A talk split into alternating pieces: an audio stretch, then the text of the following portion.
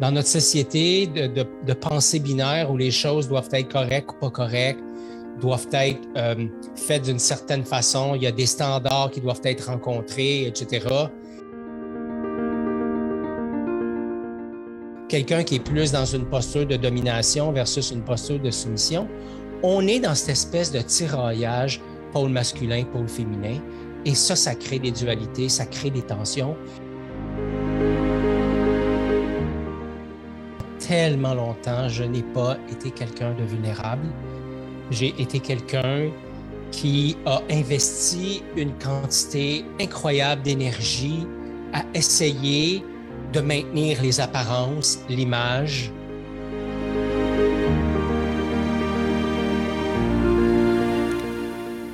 Bienvenue à Courageusement Humain. Être courageusement humain, ce n'est plus fonctionner sur le pilote automatique et ainsi cesser de donner du pouvoir à tes doutes, tes peurs et tes jugements. C'est cesser d'évaluer qui tu es à partir du regard des autres. C'est cesser de performer à outrance au détriment de ta santé. Être courageusement humain, c'est danser avec la vie en étant conscient de ton état physique, émotionnel et mental. C'est aussi d'oser être soi, même quand les autres regardent, dans le but de passer des relations accessoires au dialogue authentique. Apprendre à être courageusement humain, ça commence maintenant. Yeah! Alors, bonjour, bonsoir si tu nous écoutes en rediffusion. Bienvenue à ce septième euh, ce septième direct de la série euh, de l'homme, hein. on, a entendu parler de l'homme et la maladie, la colère, la performance, le leadership, la prévention du suicide, la violence conjugale. Et aujourd'hui, on parle de l'homme et de ses dualités. Et pour aborder ce sujet, euh, je me présente, Geneviève Ruel, pour ceux qui ne le savent pas. Et pour aborder ce sujet, on a pensé que la meilleure personne pour en parler, ce serait euh, notre initiateur euh, du mouvement Courageusement Humain. Alors, mon cher Ghislain, bonjour, bienvenue. Salut Geneviève. Salut Geneviève. J'imagine que parce que je dois être un, une, une dualité ambulante. Alors, c'est probablement pour ça que c'est euh, moi qui, euh, qui va vous parler de dualité ce soir. Ben, écoute, avec toi, on aurait pu aborder plein, plein, plein de sujets parce qu'effectivement, tu es l'homme au, multi-talent, plein de facettes, plein de couleurs. Et on a choisi ce thème-là parce qu'effectivement, ça va nous permettre d'aborder plein de sujets. Mais avant de commencer, euh, toi qui nous écoutes, tu le sais, courageusement humain, on aime ça commencer avec tout simplement se demander qu'est-ce qui est vivant là, pour toi? Écoute, euh, vive la technologie. la, technologie. Alors, euh, écoute, j'ai chaud. C'est ça qui est vivant chez moi. J'ai chaud. Euh, je me sens comme un peu tendu parce que jusqu'à quelques secondes du direct, on était encore en train d'organiser des petits problèmes techniques. On devait utiliser une autre application. Finalement, on est sur, on est sur Zoom à travers, en fait, on est à travers Zoom sur Facebook. Bref, j'arrive avec un petit peu de tension à l'intérieur de mon, de mon corps. Voilà. D'accord. Ben, tu sais, le podcast pourrait s'appeler Geneviève et euh, ses méconnaissances en technologie, mais c'est pas le sujet d'aujourd'hui. Alors, euh, j'arrive avec euh, beaucoup de joie, beaucoup de joie au cœur, c'est vraiment un honneur et un plaisir pour moi, Ghislain, euh, de pouvoir animer euh, et de t'accueillir comme invité. Hein. C'est comme si euh, un peu les rôles étaient inversés où on est habitué de co-animer ensemble. Et là, c'est toi qui es à l'honneur. C'est toi qu'on va aller voir, décortiquer ou plutôt apprendre à connaître. Hein. Moi, c'est vraiment ça l'intention que je porte aujourd'hui, d'en savoir un peu plus sur la bébite qu'est qu'est l'homme de façon euh, en général, mais plus particulièrement euh, toi, euh, Ghislain, dans toutes ces belles dualités-là. Et je t'ai dit quelques minutes avant qu'on ait les problèmes techniques, j'ai dit, est-ce que tu me fais confiance? tu m'as dit oui. Parce que, écoutez, Ghislain, dans la vie, si tu le connais pas, je vais te parler d'une de ses facettes. C'est un gars d'action, c'est un gars qui organise. Puis il avait organisé tous les thèmes pour la rencontre d'aujourd'hui. Puis là, je lisais ça, je dis, ah oui, ça c'est le fun, c'est le fun, mais j'ai eu d'autres idées. Alors, c'est, c'est Bien, premièrement, Ghislain, c'est vrai, je voulais aller trop vite. Je veux savoir pourquoi on, pourquoi, ce choix, pourquoi avoir choisi ce sujet-là de l'homme et ses dualités? Je pense que ça serait ah. intéressant à commencer avec ça. Oui, c'est une bonne question.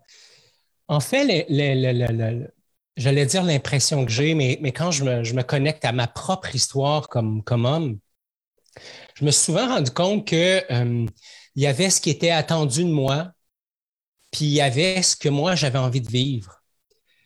Et euh, à plein de moments, Geneviève, dans ma vie, j'ai eu l'impression que ces deux choses-là n'étaient pas parfaitement alignées. Et étant donné mes conditionnements, étant donné l'éducation, la société dans laquelle j'ai euh, grandi, il y a plein de moments où j'ai choisi de, de m'aligner plutôt à ce que je pensais que la société attendait de moi ou que, ma blonde attendait de moi ou que mes parents ou, ou mes clients, bref le contexte, les gens autour de moi, en laissant tomber euh, la personne que je suis. Et euh, je sais que j'ai plusieurs de mes amis gars, de mes chums de gars qui vivent la même chose. Je ne suis pas certain que c'est une thématique qui est uniquement euh, destinée aux hommes. Je pense que les femmes que je connais, toi, ma blonde et plein d'autres, je sais que c'est quelque chose qui est présent aussi pour vous. Donc, je me suis dit, vivre ces dualités, ça pourrait être comme le sujet qui va nous amener vers des sujets, euh, vers la rencontre des femmes, parce qu'en 2022, ce qu'on veut, c'est sur, courageusement humain, comme on a fait un peu avec les hommes, aller à la rencontre des femmes, regarder un peu comment eux autres ils vivent les choses euh, en mm-hmm. fonction de certains sujets à eux et en même temps aussi saisir l'opportunité de peut-être jumeler des hommes et des femmes à travers le sujet de l'amour, du célibat, euh, de la parentalité, euh, du sexe ou du travail, du leadership, bref, d'avoir en même temps ces espèces de pôles différents. Donc, écoute, je pourrais jaser là-dessus pendant des heures, mais le but n'est pas là. la dualité, ça me fait penser aux différents pôles aussi qui nous habitent, le pôle masculin, le pôle féminin, le yin, le yang, euh, le bien, le mal, l'ombre, la lumière, bref. Euh, la dualité, ça peut aussi s'attacher aux pensées binaires. Donc, je pensais que c'était un sujet riche en soi. Et j'ai l'impression que ça va l'être. oui, puis j'ai l'impression qu'on pourrait faire une série de, de directs juste avec ce thème-là, tellement ça peut être riche euh, d'informations. Et euh, j'en ai priorisé cinq. Alors, on verra si on a le temps de les aborder, euh, les cinq, dans les prochaines minutes. Et le premier que j'avais commencé à expliquer, mais je voulais donc bien aller trop vite, c'était par rapport à toi, Ghislain, tu es vraiment un gars d'action, un organisateur. Une des preuves que je donnais, un des exemples plutôt que je donnais, c'était celui que tu avais déjà préparé le contenu de l'animation d'aujourd'hui alors que c'est toi l'invité, tu sais, puis que c'est comme à moi comme animatrice de faire ça, mais tu es tellement dans l'action. Alors, gars d'action et en même temps, euh, ta dualité, tu es aussi un gars qui est capable aussi de lâcher prise, tu sais, de faire confiance puis d'être dans la spontanéité. Comment tu le vis, ce pôle-là, euh, Ghislain? Bonne question. Euh, Évidemment, c'est vrai que je suis un gars d'action. J'ai une capacité à me mettre euh, en mouvement de façon assez euh, rapide, j'allais dire même brutale euh, pour les gens qui sont là autour de moi. Je suis, quelqu'un qui est capable de générer beaucoup d'idées, beaucoup d'éléments rapidement. J'apprends vite. Ça fait partie de ma personnalité. je dis pas ça pour me vanter, c'est juste un trait de ma, de, ma personnalité, ce qui, qui sont proches de moi le, savent. Je monte moi-même les podcasts, euh, site web, euh, toute la mécanique, toutes les recherches. C'est des choses que je ne savais pas faire il y a quelques, quelques années. J'ai appris ça. En même temps, Geneviève, j'ai souvent utilisé l'action comme, comme moyen de ne pas ressentir. OK.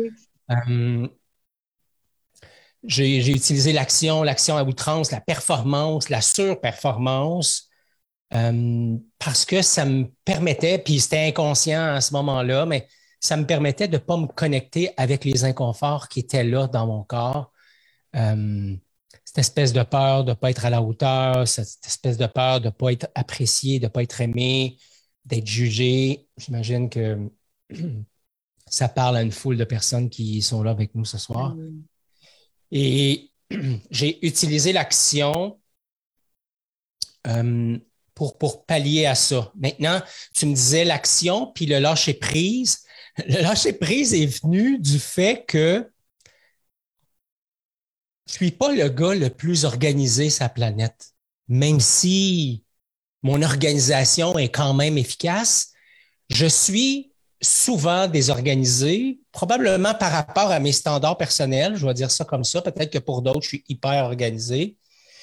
Et à un moment donné, ça me, ça me faisait tellement mal dans le corps que j'en suis arrivé à développer et à prendre confiance en, cette capacité que j'ai d'être spontané. Hmm. J'ai une grande capacité à me tourner sur un dixaine, comme on dit au Québec. Et euh, il y a des avantages à ça. Les gens qui ont travaillé avec moi n'ont pas toujours trouvé cette compétence-là super sexy parce que quand tu animes une gang, une équipe de 10, 20, 40, 50, 200 personnes, ils veulent savoir exactement où tu t'en vas, dans quel ordre tu vas faire les choses, etc. Et c'est là que moi, c'est très énergivore de faire ça. Donc, l'action, puis le lâcher prise, euh, c'est vrai que c'est une belle dualité et j'ai cette capacité des deux. Et dépendamment de avec qui je, je, travaille, avec qui je me, je me retrouve, ben je, je, vais, je vais lâcher prise plus facilement. J'ai une grande facilité à faire confiance. Pour moi, c'est pas un problème de confiance, mais j'aime que ce qu'on fait soit de qualité. Alors, je mets un minimum de préparation pour être sûr qu'il y ait un minimum de préparation. Puis après ça, ben, tu m'as demandé est-ce que tu me fais confiance? Je t'ai spontanément dit écoute, je ne te faisais pas confiance. C'est pas toi que j'aurais choisi pour faire l'animation. J'aurais choisi quelqu'un d'autre. J'ai pleinement confiance en toi. Fait que j'ai aucune idée où on s'en va et ça me convient parfaitement. Oui, ben ce que, ce que j'entends dans ce que tu dis, puis tu me diras si je me trompe, j'entends que peut-être que par le passé, tu as plus utilisé l'action hein, comme une fuite, comme un, moyen de pas d'être dans le faire pour pas être dans l'être, et que là, peut-être de plus en plus, le pôle de lâcher prise, euh, de, de laisser aller ton côté hein, spontané, euh, créateur et tout ça, même si ça fait réagir des fois ton entourage, c'est quand même cette voie-là que peut-être tu laisses plus de place euh, dans ta vie, ça se peut-tu? Oui, oui. Oui, puis je t'écoute, puis je me dis, c'est quoi une dualité dans le fond? Hmm. Une dualité, c'est, je, je, pense, Geneviève, que ça vient de l'éducation qu'on a reçue dans notre société de, de, de, pensée binaire où les choses doivent être correctes ou pas correctes, doivent être euh, faites d'une certaine façon, il y a des standards qui doivent être rencontrés, etc. Et ça fait en sorte qu'à un moment donné, je, je, je, est-ce que, est-ce que, est-ce que c'est correct ce que je fais? Est-ce que c'est mal ce que je fais? Donc, ça, c'est une forme de dualité pour moi. Puis en même temps, puis on en a parlé sur plusieurs de nos podcasts qu'on a fait ensemble récemment. Oui, c'est ça, je pensais aussi en préparant l'animation. C'est différentes parts de nous qui nous habitent. Tu sais, euh, ce matin, je coachais quelqu'un, puis la personne, elle me disait, ben, euh, on parlait de, de, son travail, de ses standards, puis elle disait, ben, je suis contente d'en avoir fait juste assez. Puis là, spontanément, je me suis dit, mais juste assez par rapport à quoi? Ah oui. Le, c'est quoi le juste assez? Et là, on a eu une conversation sur le juste assez pour, que, pour prendre conscience de part et d'autre que le juste assez était variable d'un individu à l'autre, d'un contexte à l'autre, d'un client à l'autre, d'un employé à l'autre, d'un partenaire à l'autre, d'une conversation à l'autre, d'une journée à l'autre, d'une minute à l'autre, d'une seconde à l'autre. Et si c'est variable, ça se pourrait-tu que finalement, ça soit encore relié à cette espèce de jugement, ce juge intérieur qui m'amène justement à me dire, ah, ça c'est correct, ça c'est pas correct, ça c'est bon, ah, ça c'est pas bon, ça c'est, j'aimerais aller en vacances et en même temps, je voudrais me reposer. Je voudrais aller voir des amis et en même temps, j'ai envie d'aller au cinéma. Tout ça, ça en est des dualités. Oui, puis quand je t'entends euh, parler de jugement, ce qui euh, pop euh, chez moi, c'est un jugement qu'on a beaucoup envers les hommes, je trouve, mais qu'on de moins en moins, mais et quand même, je, je sens qu'il est encore là. Le fait que l'homme n'exprime pas euh, ses sentiments ou communique pas assez. Alors, euh, euh, je te reconnais comme étant un, grand communicateur. Je me disais, hey, ça serait intéressant de parler de ça avec Ghislain par rapport à comment on fait comme ben là, j'allais dire, on aborde le sujet des hommes, mais comme personne, de façon globale, à dire, là, c'est le temps de communiquer, puis là, c'est peut-être le moment d'être en retrait ou en silence ou dans ma caverne. Je ne sais pas comment tu le vis, toi. Euh, comment tu réussis à choisir puis à te positionner? Là, c'est le temps de me retirer. Là, c'est le temps que je communique, comment je, me sens, comment je me vis, tu sais. Hmm. Écoute, c'est tellement une bonne question. C'est tellement une bonne question. Je te reconnais tellement là-dedans, Geneviève. Euh, d'abord, c'est vrai que j'ai une grande facilité à m'exprimer. Aujourd'hui, 30 ans plus tard, c'est vrai. Euh, mais le Gislin de jadis, c'est un Gislin qui ne savait pas quoi dire. Il ne savait pas mettre des mots MOTS sur les mots MAUX, mais il savait faire des trous. Des trous d'un mur, des coups de pied dans des poubelles. Euh, écoute, si les murs chez nous avaient pu pleurer, ils pleureraient probablement encore. Euh, même chose pour les poubelles. C'était ma façon d'exprimer ma, détresse. Aujourd'hui, je, sais, Geneviève, que il y, a, euh, il y a un espace à l'intérieur de moi que si je, je, sais d'abord que si je réprime les choses, que ça va finir par exploser. Ça, c'est la première chose que j'ai appris à la dure. Euh, dans une des rencontres plutôt avec, euh, avec où on parlait de la violence conjugale, j'ai mentionné que je vivais euh, dans les années 2006-2007, je vivais la violence conjugale, je me faisais frapper jusqu'au moment où j'ai crié ma détresse et où elle a tellement eu peur que c'est moi qui ai été arrêté pour violence conjugale. Et à ce moment-là, j'ai appris une chose, c'est que c'est pas important que tu fasses du mal ou pas à quelqu'un si tu lui donnes l'impression de lui faire du mal, c'est assez pour que la personne ne se sente pas en sécurité. Et à partir de là, ça m'a ça m'a aidé à voir que je n'étais pas un bon communicateur euh, et que j'avais à travailler ça. Donc, quand la tension est, est telle à l'intérieur de moi, Geneviève, que je sais que ça va se bousculer à la sortie et que je risque de dire des choses qui vont blesser, je me retire. Je vais marcher ça arrive encore aujourd'hui, ça m'arrive de dire à José, je vais aller prendre une marche. Et aujourd'hui, au début de notre relation, ça ça la, ça la, déstabilisait, euh, elle avait peur que je fuis ou ça, ça, la ça la ramenait elle dans son histoire. Mais aujourd'hui, elle le sait que je vais aller prendre une marche, que je vais revenir, on va s'asseoir puis on va en parler. C'est super important. Les hommes, euh, en fait, ce que j'ai vu dans l'accompagnement des hommes et des femmes, c'est que les femmes parlent beaucoup et les hommes parlent peu. Mais dans les deux cas, on parle, on parle rarement de ce qui est vraiment important. Mm. Et euh, puis là, je ne veux pas tomber dans la généralisation, puis je voudrais surtout pas blesser qui que ce soit, mais ce que j'observe très souvent, c'est que la personne qui parle beaucoup, homme ou femme, a tendance à être dans le ronron, c'est-à-dire à, elle rumine, elle rumine, elle rumine, elle rumine, elle rumine. Elle passe, elle passe de, de la rationalisation ou de l'intellectualisation des, émotions et elle reconnecte aux émotions et revient. Et elle fait le ronron là-dedans, Geneviève. Et que ce soit un homme ou une femme, une personne qui a une capacité de s'exprimer, c'est souvent là que la personne est prise. Et là, elle répète la même histoire et elle répète la même histoire quand j'entends quelqu'un qui me répète la même histoire pour une deuxième, troisième fois, je le sais qu'elle est dans son ronron puis qu'elle rumine quelque chose. Et de l'autre côté, tu as la personne qui choisit de, réprimer.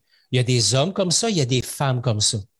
Souvent, de là où je viens, de la formation que j'ai faite en, intervention stratégique, on va dire que quand quelqu'un est connecté davantage à son pôle masculin, il va choisir le silence, il va choisir la caverne. Oui, elle va choisir le silence ou elle va choisir la caverne. Et quand quelqu'un est, plus connecté à son pôle féminin, il va être plus dans l'expression. La beauté, c'est quand je prends le temps de ralentir. Quand je ralentis, je peux dire le mot intellectualisation sans m'affarger dans mes babines. De façon presque sensuelle. Ouais. Et surtout, je peux me connecter à ce qui est vivant dans mon corps. Et ce qu'on sait hein, quand, on, quand on se connecte au vivant à l'intérieur de soi, c'est qu'on peut utiliser le mental pour mettre des mots sur ce qui est vivant au lieu de ruminer à l'aide du mental. Donc, je ralentis, je descends dans mon corps pour découvrir les émotions qui sont vivantes, ou plutôt vivantes, les sentiments qui sont là, qui cachent des besoins à nourrir, à satisfaire. Et à partir de là, quand je me connecte à ça, je suis dans ma puissance, je suis dans mon pouvoir et je peux m'exprimer avec bienveillance. Hmm.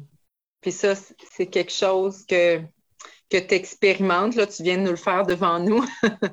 de dire simplement de ralentir, ça pourrait être quasiment un truc ou un outil hein, qu'on te propose là comme ça, euh, de dire ça s'agite, il y a de l'agitation, juste d'y aller plus lentement. Ça, ça, te permet en même temps de prendre un recul, j'imagine, face à la situation et de te connecter à ce qui est là pour toi dans ta bedaine, hein, comme tu le dis. Oui, absolument.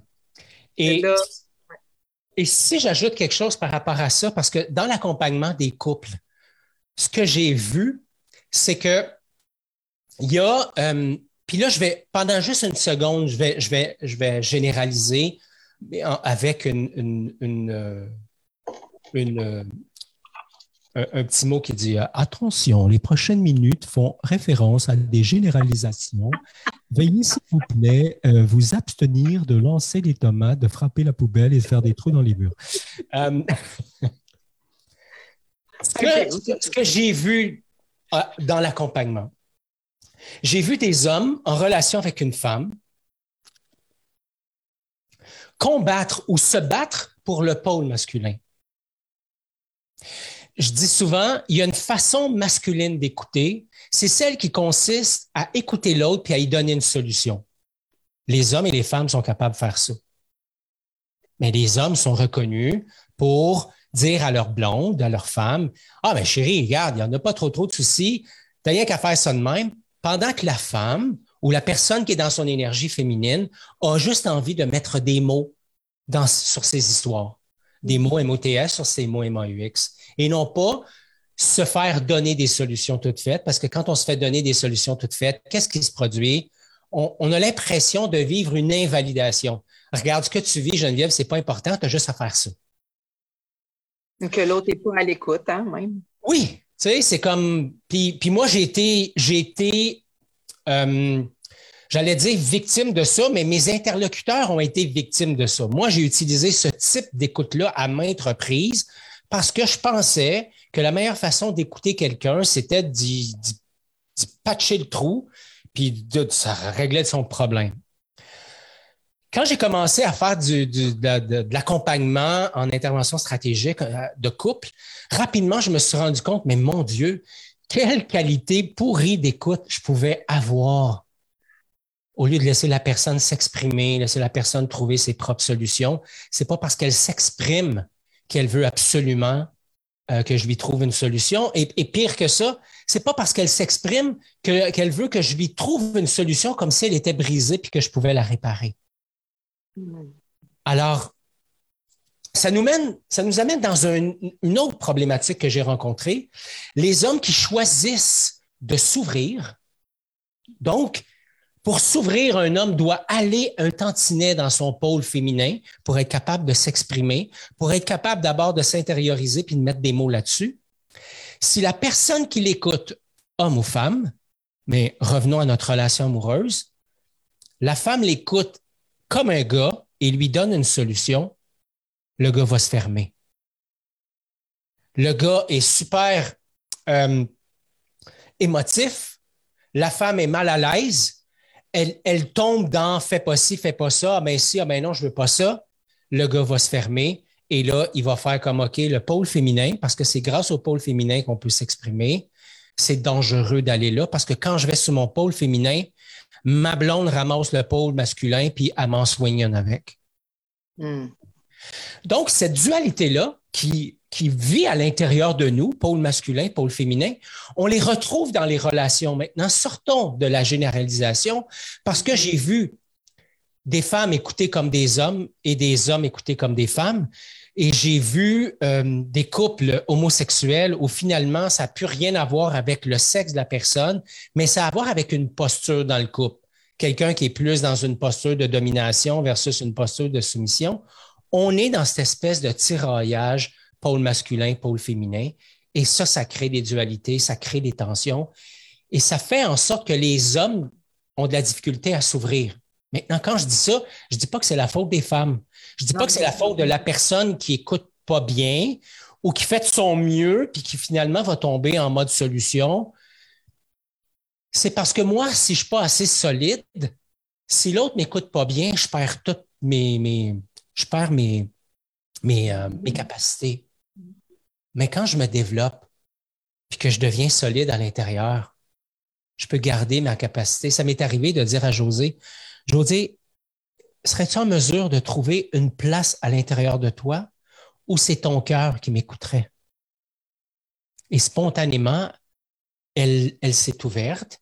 Elle, elle, elle, a arrêté de vouloir me sauver parce que là, elle me voyait dans ma détresse. C'était au début de notre relation. Quelque chose qu'elle fait vraiment très bien maintenant aujourd'hui. Quand je vais dans ma vulnérabilité, elle sait qu'elle n'a pas besoin de me briser, de, de, me réparer. Je ne suis pas brisé. Je vais revenir. Mais là, pendant un instant, j'ai peut-être besoin de déposer ma tête sur sa cuisse puis pleurer comme un flot. Hmm. Hmm. Ça me touche ce que tu dis parce que c'est comme si tu étais en train de, encore une fois, de nous, de nous euh, proposer un outil qui peut, qui peut bien fonctionner. Tu parlais tantôt euh, des parties qui sont à l'intérieur de nous. Et là, de dire cette partie-là, que, qui a juste besoin de se déposer, hein, puis de dire ah, la partie de toi qui a un cœur qui est ouvert qui est capable de m'accueillir. Ah, je trouve que c'est comme si ça ne l'attaquait pas, hein, ça, ça, laissait de la place. En tout cas, moi, c'est ça en t'entendant. Ça fait comme d'ouverture, puis c'est comme si mes bras voulaient, voulaient s'ouvrir parce que on n'est pas dans l'attaque, on n'est pas dans le jugement. Fait que je trouve que c'est peut-être une belle façon d'éviter euh, d'être dans justement, euh, il y a un gagnant, il y a un perdant, il y a un dominant, il y a un dominé, il y a une victime, euh, il y a un bourreau, tout ça. Là. En tout cas, c'est comme ça, je l'entends. Puis, ce que je trouve beau, parce que, tu sais, moi, j'ai un, un, plan de match là, pour notre rencontre et tu t'en vas direct dans le prochain sujet, la vulnérabilité. Euh, je t'ai souvent dit, Ghislain, euh, te voir vulnérable, ça me permet, moi, d'aller toucher à ma vulnérabilité. Et le pôle que je voyais à ça, qui concernait peut-être plus euh, l'homme ou l'énergie masculine, c'était tout le côté, il faut être fort, hein? Faut être fort. Puis, contrôle la situation, puis possession de ses moyens, versus, la vulnérabilité qui touche peut-être plus à la sensibilité, à des craques, des blessures qu'on a à l'intérieur de nous qu'on ne veut pas nécessairement exposer. J'aimerais ça que tu nous parles de ça, euh, Ghislain. C'est le goût, hein? Tu sais, les sujets que je propose, on peut dire suivant aussi, là. Ah ouais, j'aime ça. Non, j'aime ça. Et tu le sais, le, sujet de la vulnérabilité, c'est un sujet qui est, proche de mon cœur. Euh, pour plein de raisons, parce que pendant tellement longtemps, je n'ai pas été quelqu'un de vulnérable j'ai été quelqu'un qui a investi une quantité incroyable d'énergie à essayer de maintenir les apparences, l'image. Euh, puis, tu sais, pas parce que je voulais absolument être vu comme la huitième merveille du monde, surtout parce que je voulais pas être vu comme quelqu'un qui était la, la, la, la, la, dernière merveille, du monde dans la liste des 8 milliards plus 1. Hmm. C'était plus ça, moi. C'était. Il y, avait, il y avait une part de moi, Geneviève, qui avait tellement peur de ne pas être aimée, tellement peur de ne pas être à la hauteur, que j'investissais une, quantité d'énergie folle à, essayer de colmater toutes les fuites possibles. Et à un moment donné, euh, ben, mon corps a lâché, tout simplement. 2012, je me suis levé un matin, euh, j'étais allé à la salle de bain, je suis retourné me coucher, puis j'ai dit à ma blonde de l'époque, euh, je claqué, je, suis faite, J'avais dormi 9-10 heures, puis il n'y avait rien à faire. Je, je, pleurais. Et là, j'ai vu toute la détresse chez elle qui consistait à dire, mais si toi, tu es dans cet état-là, puis que c'est toi qui es supposé d'être l'homme fort de la maison, euh, qu'est-ce qu'on va faire? Et je me souviens de m'être relevé, d'avoir fait pendant quelques semaines comme si de rien n'était, jusqu'à ce que je retombe à nouveau. Et je me souviens de cette journée où j'étais couché au sol, complètement paralysé, conscient, puis incapable de bouger. Eh bien, je suis allé en thérapie encore et je me suis rendu compte que tenter de colmater les brèches des armures que je portais qui craquaient au vent, c'était trop d'énergie et que là, j'avais à apprendre à, être vulnérable. Et pour moi, à l'époque, être vulnérable, c'est être faible. Et à un moment donné, j'ai compris que la vulnérabilité, de ce que j'ai compris de la définition de Brené Brown, Geneviève, c'est la vulnérabilité, c'est juste l'art d'accepter que je vais avoir à composer dans quelques instants avec un moment pour lequel j'ai aucune idée de ce que ce sera et dans quel état d'esprit je serai, quelles émotions ils seront là. C'est ça de la vulnérabilité, selon Brené Brown, en tout cas de selon ce que j'ai compris. Et ça, pour moi, ça fait plein de sens. Parce qu'à partir de ce moment-là, je peux accepter de me mettre à risque sans avoir peur de ce qui va arriver, sachant que peu importe ce qui arrive, je pourrais danser avec la vie. C'est pour ça que je parle souvent de savoir danser avec la vie, oser danser avec la vie. Pour moi, danser avec la vie, c'est juste, je danse avec ce qui est là et je composerai avec ce qui émergera. Et ça m'a amené sur le chemin de, la, de l'autorité intérieure. Au lieu d'être connecté à l'autorité extérieure, c'est-à-dire ma mère, mon père, mon patron, mes clients, mes amis, ma blonde qui me dit Ghislain, t'es correct, je me suis mis à me connecter à cette autorité intérieure qui consiste à, à ressentir de l'intérieur est-ce que je suis en lien avec est-ce que je suis connecté avec ce que je suis? Est-ce que je suis en lien avec mes valeurs, avec ce qui est important pour moi? Est-ce que ce que je m'apprête à faire, ça nourrit le beau et le bon pour moi et pour l'autre? Et voilà. Et c'est, je sais pas, j'ai l'impression que c'est tellement facile pour moi d'être vulnérable maintenant. Et mais, mais, je peux comprendre pour quelqu'un qui dit oh non, non, moi, pour moi, il n'est pas question d'être vulnérable, il n'est pas question de démontrer cette facette-là de moi. Euh, pour moi, c'est le chemin maintenant. Et ce que tu disais en entrée de jeu, c'est que toi, si tu vas dans, dans, ta vulnérabilité, Geneviève, moi, je peux y aller aussi. Si vous mm-hmm. d'y aller et que je suis témoin de ta vulnérabilité, ça m'invite spontanément à la mienne. Alors, je me dis, et si j'étais celui qui invite l'autre à toucher à sa vulnérabilité parce que moi, je visite la mienne. Alors, c'est l'intention que je porte. J'entends qu'à partir du moment où il y a de la réciprocité par rapport à la vulnérabilité, ça place un, espace euh, sécuritaire, hein, un espace d'accueil puis d'ouverture. Ça se peut-tu que. Oui, tout à fait. un prérequis pour être vulnérables l'un et l'autre aussi, là, comme, euh, je sais pas, l'œuf ou la poule, là, euh, lequel doit venir en premier? Mais ce que j'entends, et ce que j'entends dans ce que tu dis, c'est ça, c'est que toi, c'est comme devenu quelque chose que tu fais d'emblée, puis ça te permet la connexion peut-être plus à l'autre. Oui, ça me permet ça. Et en même temps, plus j'avance sur mon chemin, plus je réalise que moi, j'ai besoin de réciprocité pour être vulnérable. OK, OK. Évidemment, J'aime ça être entouré de gens qui sont capables de toucher à leur vulnérabilité parce que ben, ça m'apaise, puis euh, ça me fait du bien, puis ça, ça, ça, ça, apaise mon système nerveux central au lieu d'être constamment dans l'hypervigilance parce que mon histoire de vie a fait que moi, j'ai développé de l'hypervigilance. J'étais hypervigilant à ce que maman euh, avait l'air, puis de son humeur, même chose avec mon père, avec l'institutrice, etc mes frères et sœurs, mon frère et mes sœurs. Et il n'y a personne qui m'a demandé ça. Mais moi, dans mon corps de petit gars, c'est ça les réflexes que j'ai développés. Et quand je suis en contact avec des gens qui acceptent de toucher à leur, vulnérabilité, ah tiens, mon système nerveux central s'apaise. Mais quand je me solidifie, moi, sur mon parcours de vie et que j'accepte ma fragilité, que j'accepte euh, ouais, ma fragilité, ma vulnérabilité, ben, j'ai moins besoin de réciprocité et quand elle arrive, ça devient un, cadeau, un bonus additionnel. Un peu comme on dit, hein, si on s'aime suffisamment, l'amour de l'autre en relation devient un bonus.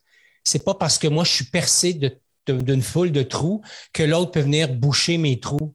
C'est pas s'il y a des fuites d'amour à l'intérieur de moi, l'autre pourra jamais m'aimer assez pour que je me sente bien. Ben, j'ai l'impression sur mon chemin que si j'ai des fuites de vulnérabilité, que je veux absolument pas être vulnérable, même si je suis dans un environnement sécuritaire qui permet la vulnérabilité, je me sentirai pas, je me sentirai pas plus à l'aise d'être vulnérable. Donc, moi, j'ai choisi de, de m'autonomiser là-dedans pour être capable d'être vulnérable par moi-même. Et je le suis à des endroits où les gens capotent et où je le fais pas pour les déstabiliser, où je l'ai fait pour amener d'abord le vrai Ghislain et ensuite de ça, euh, être une espèce de prédécesseur tu sais, dans le monde des affaires, euh, comme coach d'équipe, etc., c'est pas un sujet que les gens, avec lesquels les gens sont super à l'aise, mais mm. ceux qui gravitent autour de moi sont maintenant habitués d'en entendre parler. J'entends toute la place que tu accordes maintenant dans ta vie à l'authenticité, dans le fond, à être qui tu es, euh, vraiment euh, incarné en dedans de toi. Euh, dans toute cette belle authenticité-là, tu, viens même euh, d'en parler il y a quelques minutes, puis tu l'as déjà abordé à différents moments, là, que ce soit des podcasts, des directs euh, précédents, que tu as craqué professionnellement à certains moments. Je n'ai pas compté le nombre de fois, puis c'est même pas important. je voyais aussi en toi, et peut-être aussi chez certains hommes, d'avoir des horaires euh, chargés, de foncer, d'être un peu work alcoolique et qu'à un moment donné, versus toute l'importance de s'arrêter puis de se reposer. Puis ça, j'aimerais ça que tu nous parles, pas nécessairement raconter l'histoire, comment tu fais pour trouver cet équilibre-là? Parce que tu es un gars qui a, tu l'as dit tantôt, mille et un projets, et, en même temps, tu t'accordes aussi des, moments de ressourcement. C'est ça, c'est quoi? C'est quoi ta recette? Pas la recette, mais ta recette à toi pour trouver cet équilibre-là dans passer, euh, concrétiser tes projets versus aussi euh, prendre soin de toi. Bien, tu sais, en toute authenticité, là, c'est encore quelque chose où je me sens au primaire, tu sais. Euh, en première ou en deuxième année, peut-être la troisième année. Euh, la, performance, ça a été ma façon de me voir à travers les yeux des autres. Que ce soit dans, dans les défis sportifs que j'ai relevés, dans les entreprises que j'ai mis sur pied, dans les rôles que j'ai joués, euh, qui souvent étaient de l'ordre du chaos, puis de remettre sur pied quelque chose qui était tout croche. Euh, j'ai souvent joué au sauveur, puis au sauveur performant.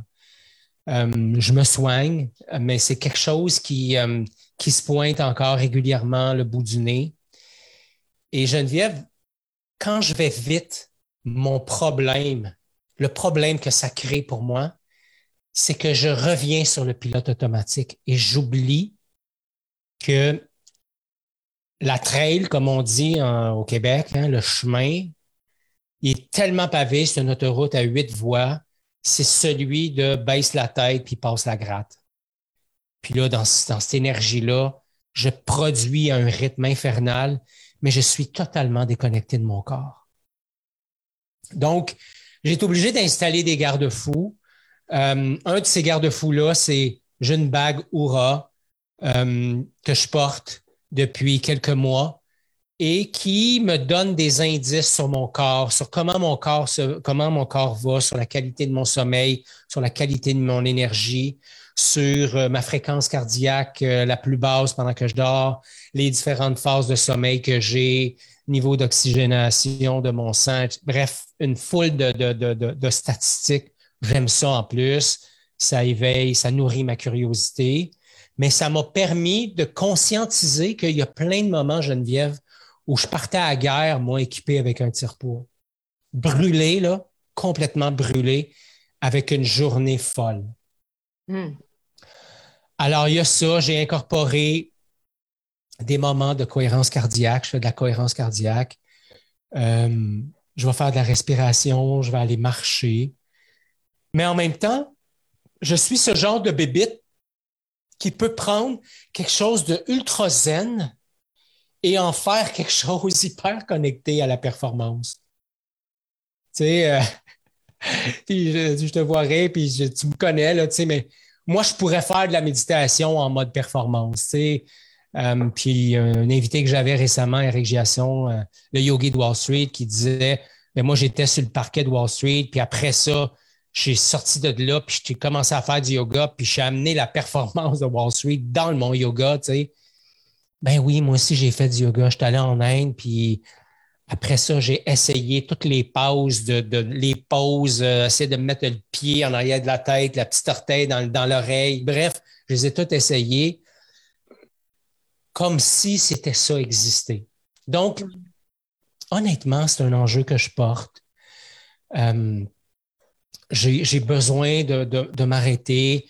Euh, ce jeudi 24, je vais fermer les livres pour une dizaine de jours, ce que je ne faisais pas avant. Je prends des vacances. Euh, dans la période de printemps-été, je pars en, van life avec, avec, avec José. On s'est acheté une van, on a installé un kit de loft là-dedans et on part tout le week-end avec nos, nos souliers, nos vélos, on s'en va en, nature, on, se retrouve. Euh, mais probablement, ce sera un défi pour moi encore euh, jusqu'à l'aube de ma mort parce que, puis peut-être pas, on verra, mais pour l'instant, c'est encore bien vivant. Hmm. Fait que c'est, quelque chose auquel tu dois rester vigilant hein, ou, euh, comment je dirais ça, que, que tu marches peut-être encore sur un fil de fer que ça pourrait basculer d'un bord ou de l'autre. Et en même temps, j'entends que tu en es super conscient. Alors, euh, c'est déjà, euh, souvent, on dit la moitié du problème de régler, d'en être conscient. Je vois l'heure qui avance et euh, il y a un sujet que je me gardais pour la fin et je ne peux pas ne pas l'aborder avec toi, Ghislain, parce que j'ai l'impression que ça va te faire rire. souvent, je, je, quand je te décris, puis des fois je m'inclus aussi là-dedans, mais là, c'est pas moi la vedette aujourd'hui. Je te trouve profond et con à la fois. Alors, on dirait que c'était le dernier thème de dualité que j'avais envie d'aborder euh, parce que tu es la preuve vivante que c'est possible d'être profond et con à la fois. Alors, euh, comment tu le vis? Est-ce qu'il y a des préjugés par rapport à ça? Est-ce que ça t'enlève la crédibilité comme coach professionnel? Est-ce que tu as perdu des amis ou des blondes à cause de ça? Je ne sais pas. J'ai comme envie de t'entendre pour les prochaines minutes euh, par rapport à ça. D'abord, pour perdre la crédibilité, il faut d'abord en avoir. euh, donc... Je n'ai pas perdu de, de, blonde par rapport à ça. Euh, en fait, c'est pas quelque chose que j'ai choisi, c'est quelque chose qui m'habite. J'ai euh, depuis toujours utilisé l'humour de différentes façons. Généralement, je suis reconnu pour être quelqu'un qui utilise l'humour de façon euh, efficace, surtout en situation professionnelle. puis la conscience que j'ai faite, c'est qu'à un moment donné, j'ai fait, j'ai rempli un, questionnaire qui, euh, qui nous permettait d'identifier les forces signatures. il y a 24 forces, puis il y a une force signature. Et ma première force signature avec la, force via signature, quelque chose comme ça, c'est euh, l'humour et l'enjouement. Mm. Je suis tombé en bas de ma chaise. Un, je ne savais même pas ce que enjouement voulait dire. Et je me suis rendu compte qu'à plein de moments dans ma vie, Geneviève, j'ai utilisé l'humour pour comme atténuer la douleur, pour comme apaiser, pour comme recentrer, puis ben, à d'autres moments pour invalider, puis pour faire comme si c'était pas là aussi, là, tu sais, je veux dire. Euh, euh, mais, mais, mais ça, ça a été la, la, prise de conscience. Et oui, euh, on, peut, on peut parler de choses vraiment très profondes avec moi, mais j'aime rire, j'aime dire des conneries. si tu avais mon frère, tu serais probablement comme ça aussi. Mon frère Eric est un vrai con professionnel mais c'est un homme d'une profondeur que j'admire et c'est ce que j'aime chez lui.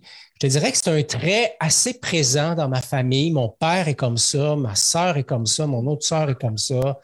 Maman est capable de le faire aussi. Et, et, et en même temps, c'est comme, tu sais, je me souviens pas qui avait dit arrêtez de vous prendre au sérieux. De toute façon, vous n'allez pas sortir de, là vivant, tu sais. Euh, je, je, pense que les deux vont bien ensemble. J'ai tellement mis de ou dans ma vie que maintenant j'ai envie de mettre du et. Est-ce que c'est bien ou mal? Est-ce que c'est bien et mal? Est-ce que c'est bon pour toi ou c'est bon pour moi? Pourquoi ça ne pourrait pas être bon pour toi et bon pour moi? Bref, il y a une foule de choses qui est là qui, qui me permet de voir que, en bout de ligne, les deux peuvent cohabiter, même si en apparence, ça a l'air diamétralement opposé.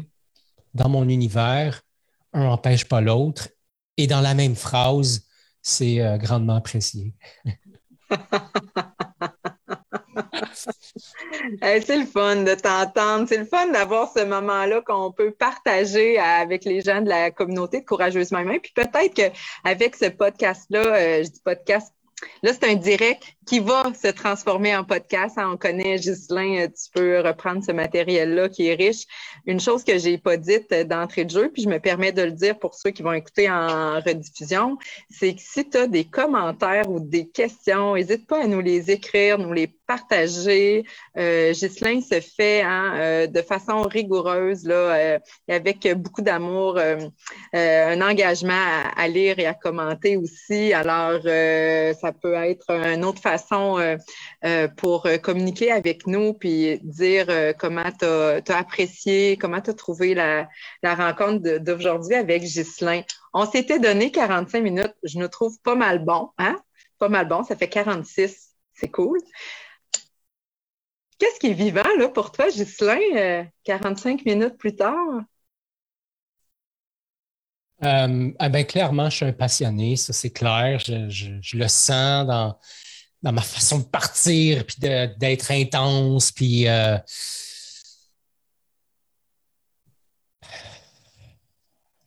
c'est une autre facette avec laquelle j'apprends à être en paix.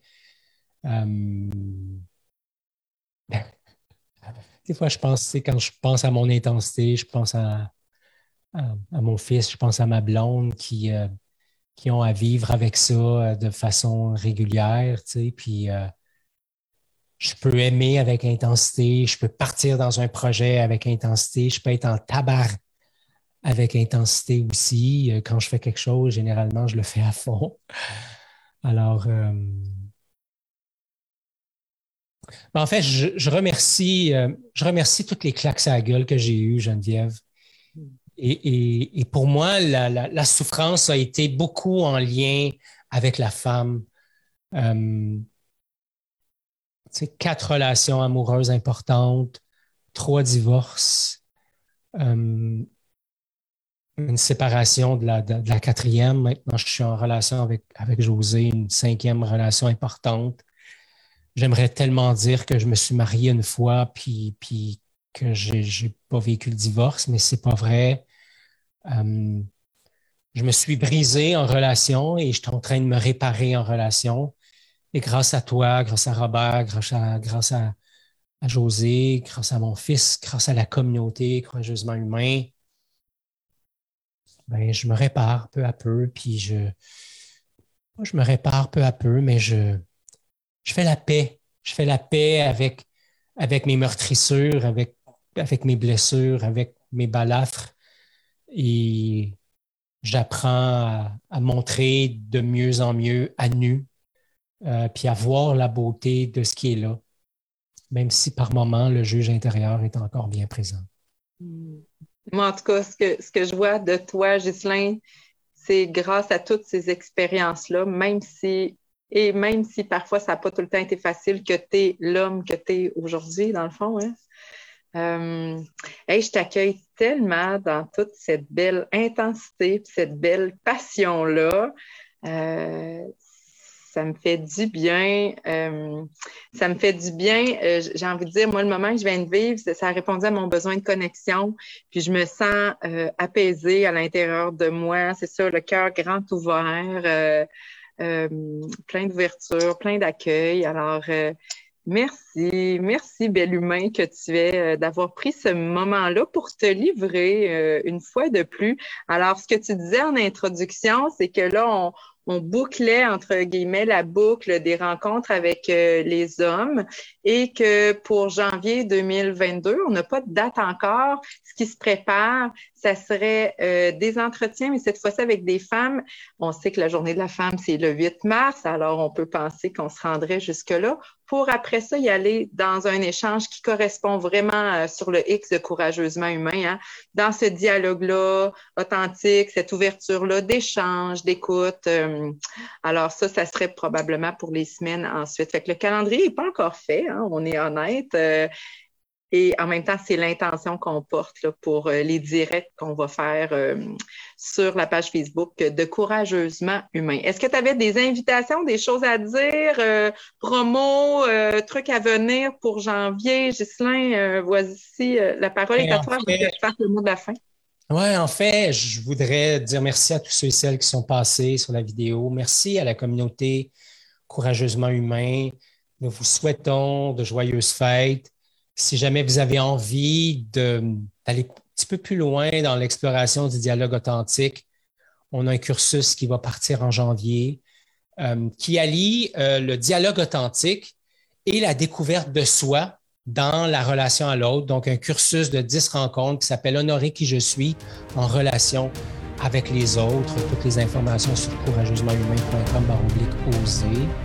Mais au-delà de ça, je vous souhaite euh, d'utiliser cette cette période-là à venir pour, euh, pour ralentir, pour plonger en vous, pour connecter, pour euh, passer des conversations horizontales aux conversations verticales. Et euh, je vous invite à, être profond et constant. Ah, hey, ce que tu nous souhaites, je te le souhaite à toi aussi, Ghislain bon repos, bon temps d'arrêt. Alors, ce que j'ai compris, c'est jeudi le 23, t'arrêtes.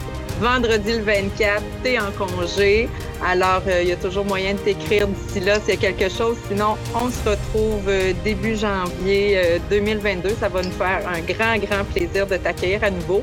Et en conclusion, petit mot de fermeture. La dualité est omniprésente. Elle me fait parfois réfléchir et avancer. À d'autres moments, elle me paralyse.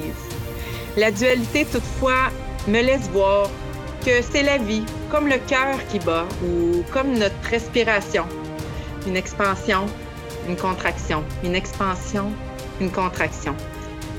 La dualité me donne l'opportunité de ralentir, d'écouter ce qui est vivant afin d'entrer en relation avec moi. Plus facile à dire qu'à faire, n'est-ce pas? Mais c'est aussi ça être courageusement humain. Merci, belle communauté. Merci, Ghislain, pour ta générosité. Je t'embrasse à distance. Bye bye et je te dis à très, très bientôt. Salut tout le monde. Merci d'avoir été là.